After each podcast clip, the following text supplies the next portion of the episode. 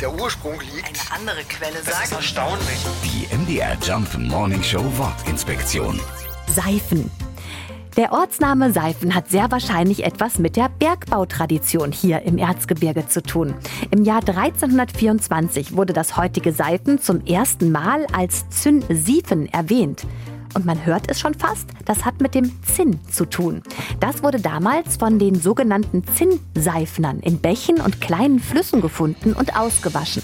Diese Arbeit wurde auch als Ausseifen bezeichnet. Auch andere Ortsnamen, wie zum Beispiel Zinnwald, erzählen von der Geschichte des Zinnbergbaus in der Gegend. Mit dem Bergbau ging es allerdings ab dem 19. Jahrhundert immer weiter bergab und der damalige Ausgleich zum Geldverdienen, an dem erfreuen wir uns immer noch. Denn heute ist Seifen vor allem für die erzgebirgische Volkskunst bekannt. Räuchermännchen, Nussknacker oder Schwibbögen aus Seifen sind in der ganzen Welt bekannt und beliebt.